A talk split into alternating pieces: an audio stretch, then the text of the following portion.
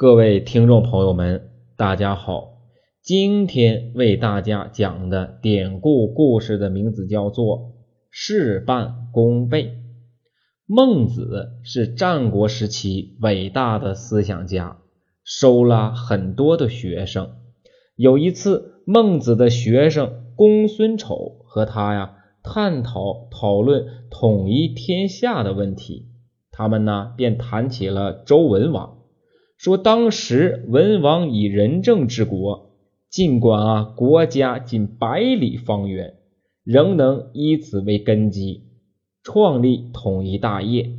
当今天下战乱不断，百姓生活在水深火热之中，而齐国地大物博，人口众多，若能啊推行仁政，在寻机统一天下。所要克服的困难和当初的文王相比，要简单的许多。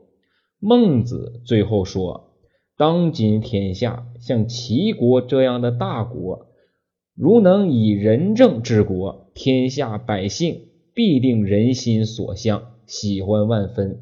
这犹如解除他们的痛苦一般。所以啊，此时给予百姓的恩惠，即便只相当于古人的一半。”但取得的效果却必然会加倍，时下正是绝佳的好时机。